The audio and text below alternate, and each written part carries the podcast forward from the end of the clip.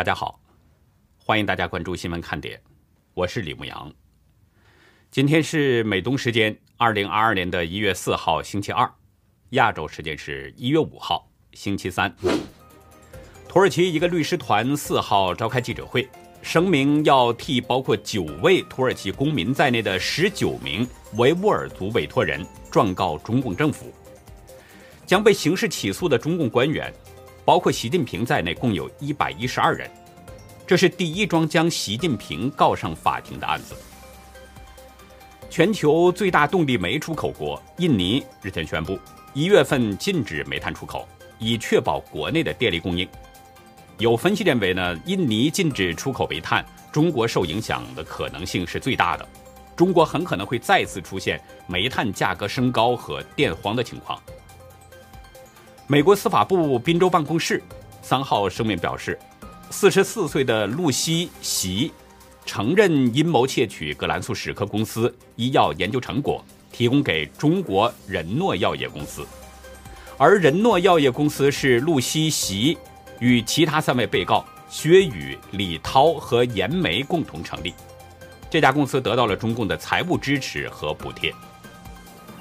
特斯拉去年底宣布要在新疆开设新展厅，为此，美国最大的穆斯林维权组织美国伊斯兰关系协会四号批评特斯拉支持种族灭绝。资深共和党参议员卢比奥也表示，特斯拉正在帮助中共掩盖新疆的种族灭绝和奴役劳动。香港前支联会副主席邹幸彤四号被香港当局再次判囚十五个月。当局指控他煽惑他人参与未经批准集结，在新的刑期当中有十个月，与上个月被裁定的六四集会案刑期分期执行，这样邹幸彤的总刑期已经达到了二十二个月。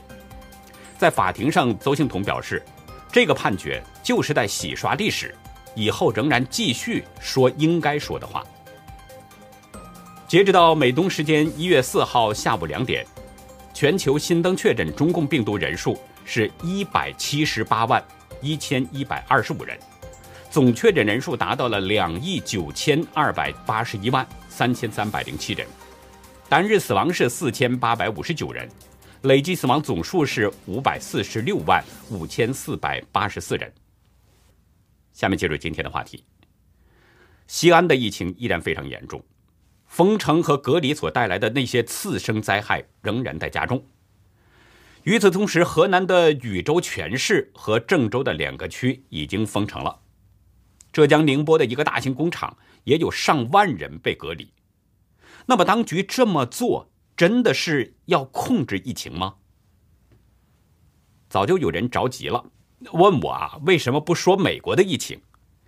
我呢是理解这种心情，我不想点破。现在我就说一说美国的疫情，然后再说中国大陆的情况。今天下午两点，拜登听取了中共病毒响应小组的汇报，随后还做了一个简短的讲话。拜登在讲话当中提到了美国新增病例的情况，因为昨天美国单日的新增病例数已经创下了世界各国有史以来的最高峰。华盛顿邮报的数据显示，美国昨天有一百零三万人。因为感染中共病毒住院，造成美国病例激增的原因呢，主要就是中共病毒变异株奥米克戎的快速侵袭。就美国本身而言，一百零三万病例，这已经是四天前单日病例数字五十九万的近两倍，是上一周单日病例数字的近四倍。所以看到这个增长速度是非常快，而且可以肯定的说，这一百零三万之外。还有已经感染的人没有被检测到。需要指出的是，尽管一百零三万这个数字已经是相当庞大了，但这也未必就是最顶峰。这可能是《华盛顿邮报》预计每天一百万病例的开始，因为奥美克戎的传染性非常强。随着美国全国的病例激增，纽约昨天的感染病例数字和住院的人数也是超过了二零二一年的峰值。高达九千五百多人。说真的，也许大家可能不相信，我就在纽约，但是我并不觉得这个疫情有多么的可怕。倒不是说感染的病例少啊，恰恰相反，美国已经创下了全球感染的记录，而且纽约的疫情也是非常严重。其实不只是美国，英国、法国、澳大利亚等等，整个世界都因为这个奥密克戎的肆虐，病例数字在接连攀升。看那些老外们，好像他们也没有那么恐惧。有人可能认为呢，原因是在于奥密克戎的症状轻。世卫组织的官员在今天表示说，奥密克戎的症状比以前的变体更轻。没错，因为症状轻，对人生命的威胁自然可能会小一些，这或许算是一个原因。但是我觉得老外们不害怕，最主要的还是没有对政权的恐惧。外国政府尽管有时也封城。但是国外的封城与中共的那个封城完全是两个概念。外国政府即使封城，它也是讲人性的，而中共封城则是毫无人性的，这是最可怕的。当然了，说到这儿呢，尽管提到了奥密克戎的症状轻，所以我更要提醒大家要谨慎以对，不能因为它的症状轻就掉以轻心，因为症状轻的病毒也会发生变异。而事实上，法国感染研究中心在去年的十二月二十九号已经发现了新的变异株，命名为是 IHU。所以呢，我啊，请大家务必要小心一些，不要着了道。如果您或者是身边的人出现了一些症状，比如喉咙痛、声音沙哑、鼻塞、流鼻涕、打喷嚏，或者是头痛啊、肌肉酸痛啊，还有盗汗、食欲不振等等。那最好呢，去做一做筛检。另外啊，有句话，也必须要对中国大陆的民众说了。即使有粉红同学呢说我可能是在唯恐天下不乱，我觉得也有必要要说了。我要说的是，无论您身在中国什么地方，现在都应该动手去储备一些粮食等等这些生活必需品了。因为中国大陆的疫情。大家也都看到了，传播非常快，而且也是非常严重。虽然中共一直他不承认是奥密克戎，但是以病毒传播的这个速度来看，中共的说法是很值得怀疑的。而且我也怀疑，疫情很可能在中国正在全国蔓延。今天凌晨一点四十三分，郑州疫控指挥部发布了二零二二年的第一号通告。对管城回族区和二七区部分区域实施分类管理。什么是分类管理呢？指的就是风控管理、管控管理和防范管理。被风控管理的区域呢，当局要求所有的人员足不出户，并且进行核酸检测，包括管城回族区的精苗幼儿园和紫金山南路街道办事处、奥兰河园小区。还有二七区的西工房社区以及淮河路街道昆仑乐居酒店等等，被管控管理的区域，当局要求是人不出区，严禁聚集，并且呢要进行核酸检测和健康监测。每户家庭每两天由一人外出采购。被防范管理的区域呢，当局要求是严格限制人员聚集，进行核酸筛检和健康监测。持有四十八小时之内的核酸阴性证明的话，可以按照规定进入商超、农贸等等去购物。郑州当局通报，截止到今天的晚上六点，共确诊两例患者，无症状感染有九例。确诊的病例呢，症状都是轻型的，病情相对平稳。当局初步流调查出三条传播链，分别是牌友、桑宴和家庭。涉及密切接触者有一百六十一人，次密接触三百三十五人。大家知道郑州市啊，也是一座千万人口的大城市。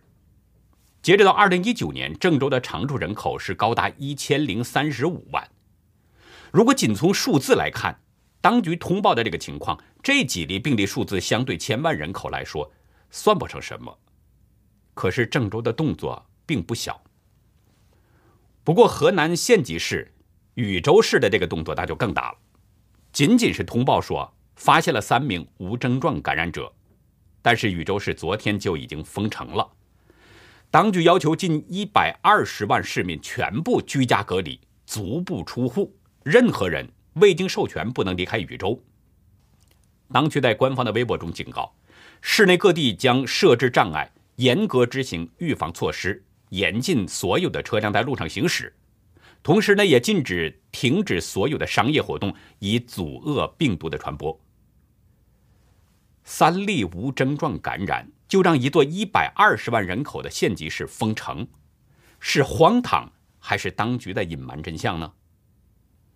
事实上，河南的周口市、洛阳市等地区也出现了疫情。当地一名酒店服务人员向新唐人透露，新安县整个县城已经被封了。一位新安县政府的工作人员证实，高速现在所有的路都封了。现在所有的公交、所有的交通都暂停了。周口市太康县今天要求所有的小区、企业和单位实行封闭式管理，除了大型的商超、医院、银行和加油站等等，在实行疫控措施情况下正常营业之外，其他的那些经营性的场所一律暂停营业，全县禁止一切聚集性的活动。我不确定河南当局对疫情真实情况是不是有隐瞒，因为中共太不透明，所以他通报的数字很让人怀疑，而且他的疫情传播也很奇怪，当局并没有说明疫情源头是哪里。同样说不清的还有浙江宁波的深州国际。昨天晚上八点半，宁波市通报表示呢，说从一月一号以来，宁波市北仑区。累计确诊了二十三例病患，集中在北仑区深州国际公司制衣三部车间。当天早些时候，深州国际公告表示，位于北仑区的部分生产区域已经实施了封控。今天，一位深州国际的女工向大纪元透露，在一号放假那天，有个人身体不适，去医院检查，结果就感染了中共病毒。现在整个深州公司的人全都被隔离了。这位女工说：“整个深州公司几万人全部隔离，正常的就居家和在宿舍隔离，染上的一个宿舍几千人全部拉走隔离。但是那个人怎么传染的不太清楚。”一位住在深州国际成衣车间附近的男子介绍，在深州国际发现疫情的当天。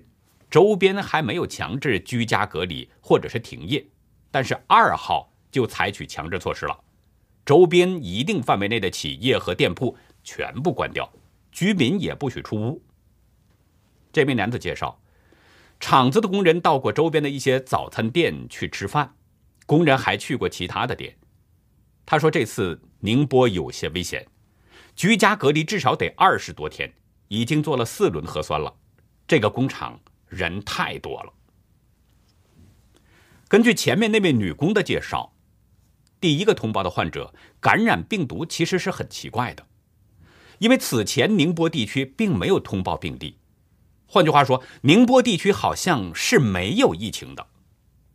那么，那个深州国际的工人是怎么感染的呢？这怎么解释呢？从宁波的情况可以看出，当局通报的这个疫情水分太大。很可能是中共在清零政策的压力之下，各地政府官员为了保住乌纱帽，在拼命的隐瞒真相，或者是隐瞒不报，或者是缩减数字。那也正因为如此，那位宁波男子才担心宁波有些危险。宁波与河南的情况，我们也需要继续关注。如果当地有知情的网友呢，可以向我们提供信息。我们目前的关注重点还是在西安这边。在当局社会面清零的邪恶政策下，西安百姓的惨况令人揪心。今天一大早，孙春兰和刘国忠等人去了长丰园。虽然网友没有说明这些人做了什么，但是我们也可以想到他们是去督战了。郭德纲呢，在相声里面曾有这么一段嘲讽，说于谦的父亲是个有钱的大善人，看见世上有穷人就心里难受。于是就将方圆二十公里范围之内的穷人全都赶走了。官方数据显示，西安有近四万人被集中隔离。在网友转来的一份聊天截图当中显示，在西安市灞桥区的向阳沟小区，有一名被隔离男子因为受不了，从十八楼跳下去了。有推特网友介绍，西安市有很多小区的人被转移到了向阳沟小区隔离。不过，在这张聊天截图当中，并没有显示那名男子跳楼的原因。另外，有一张网络截图似乎能反映出一些问题。这是在向阳沟廉租房小区租住的一名男子发出的求救微博。从二十三号封城到现在，这里几乎买不到任何新鲜蔬菜。男子自称有些冻货。还能撑几天，但是那里许许多多失独老人、大爷大妈们，眼睁睁看着面缸见底、袋米做炊，他们不会智能手机，没有收入，只怕真的会活生生饿死在廉租房里面。这名男子哀求，廉租房里面住的是最需要帮助的、最脆弱的人们，不要轻易的抛弃我们。前几天我就说。武汉封城当时引发的那些次生灾害，用不了多久就会在西安出现。现在传出的这些消息，已经证实了西安百姓到了山穷水尽的地步了。但是当局的风控措施并没有就此收手，还在变本加厉的风控，手段是一天比一天严厉。今天已经是西安封城的第十三天了，网友在爆料邮件中透露。今天新城区的长英路与万年路小区被一锅端了，原因是那边可能发现了阳性。网络上有一段视频，在西安的某个村子，当局正在用电焊焊死住户的大铁门。这一幕我们清楚的记得，在武汉出现过，在哈尔滨出现过，在其他地区都出现过，只能说是昨日重现。不过，西安当局不断有新的隔离措施，也在不断刷新着人们的思维底线。一位退休的公务员刘女士对自由亚洲表示：“这些领导简直是把事情弄得一塌糊涂。当时武汉封城那么困难，也平安度过了。前一段扬州也是，没有像西安这样搞得这么紧张、这么狼狈。隔离点一个房间，四个上下床，一床被子。什么叫隔离？”这都弄成集体宿舍了，不交叉感染就不错了，胡闹吗？四个上下床，也就是说是八个人住在一个房间。你见过这种奇葩隔离吗？八个人隔离成集体宿舍，只要其中有一个感染，那么其他那七个人谁都跑不掉。在网友转来的一张某小区业主群里边的聊天截图显示。有网友透露，一位同事全家人被带到了渭南看守所进行隔离。网友表示，十八个人挤在一个房间，被子是军用被，其他都没有，一整天吃了一桶泡面。谁都知道，看守所是关犯人的地方，但是现在西安当局却用来关押隔离人员。可是他们真的是要隔离吗？如果隔离会要求十八个人挤在一个房间里吗？你不怀疑当局的这种做法究竟是在隔离还是在关押人吗？我提出这些疑问是有原因的。真正需要隔离的人，连续几天向有关部门申请，当局就是不批准、不允许隔离。一位化名叫孙辉的男子，在封城前的二十一号出现了发热、头痛、咽喉痛等等症状。二十二号的凌晨两点，他听说公司的同事确诊了，于是呢，密切接触者孙辉就收拾行李准备被接走去隔离。哎，没想到，当局一直把他当成是次密接触，要求居家隔离。他的家门被贴上了封条，整个楼栋也被封了。孙辉不断给相关的部门打电话，说明自己的情况，请求被带走隔离。但是却遭到了踢皮球。二十一号到二十四号，他怕传染给自己的五位家人，孙辉就自己关在小房间里边隔离，没有得到任何的救治。直到孙辉的症状严重了，在他强烈要求之下，防疫人员才上门将他的家人全部带走隔离。可是已经太晚了，二十四号当天的晚上，孙辉的妻子就被确诊了。过了几天，其他那四名家人也是相继确诊了。孙辉把这些情况发在了微信上，也接受了大陆媒体的采访，不过当局的反应那叫一个迅速，开始删帖和删除媒体的相关报道。在控制了人之后，当局又开始控网了。昨天，马化腾的微信团队给所有的微信群发了重要通知，声称呢，从四号零点开始，不允许发各种疫情期间小道消息、马路新闻、小程序链接以及疫情视频，尤其是负面新闻。如果传播，就会封群。关于疫情的情况，我们先说到这儿。下面呢，咱们来看看中共的打斗情况。今天，中纪委网站通报了两个情况：中央金币总公司总经理、党委书记、董事长牟善刚和光大银行原党委副书记、副行长张华宇分别涉嫌严重违法，正在接受当局的处理。通报显示，牟善刚落马之前啊，也就是二零一七年十一月到二零二一年的十二月。他曾经任职中央金币总公司的总经理、党委书记、董事长这一串职务。金币总公司，这是中共央行的直属单位，也是中国唯一经营贵金属纪念币的行业性公司。不过有一个情况是值得注意的，按正常情况来说啊，对嫌疑人的通报一般呢会使用他的现任职务，但是中纪委这次有点奇怪。标题上使用的是牟善刚以前的职务，也就是中共央行机关服务中心党委书记主任。中纪委的这波操作是什么用意呢？难道是有意要降低人们对牟善刚案件的关注度吗？是不是怕人们引起联想，想到中共的金融腐败无案呢？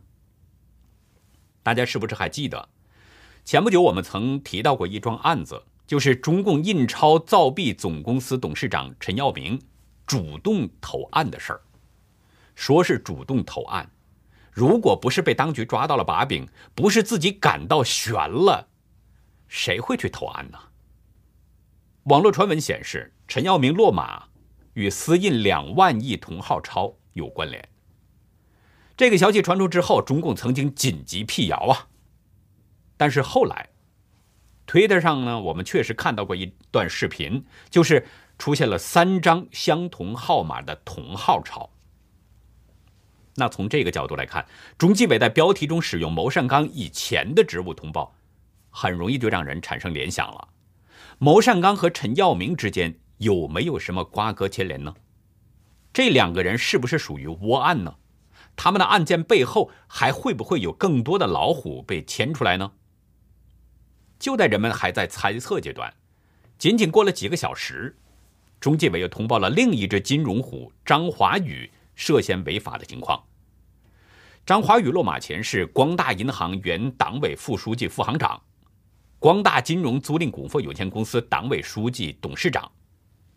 不过，这个张华宇的情况也挺有意思，他是从二零一八年四月开始任职光大党委副书记、副行长的职务。但是，二零一八年九月辞职了。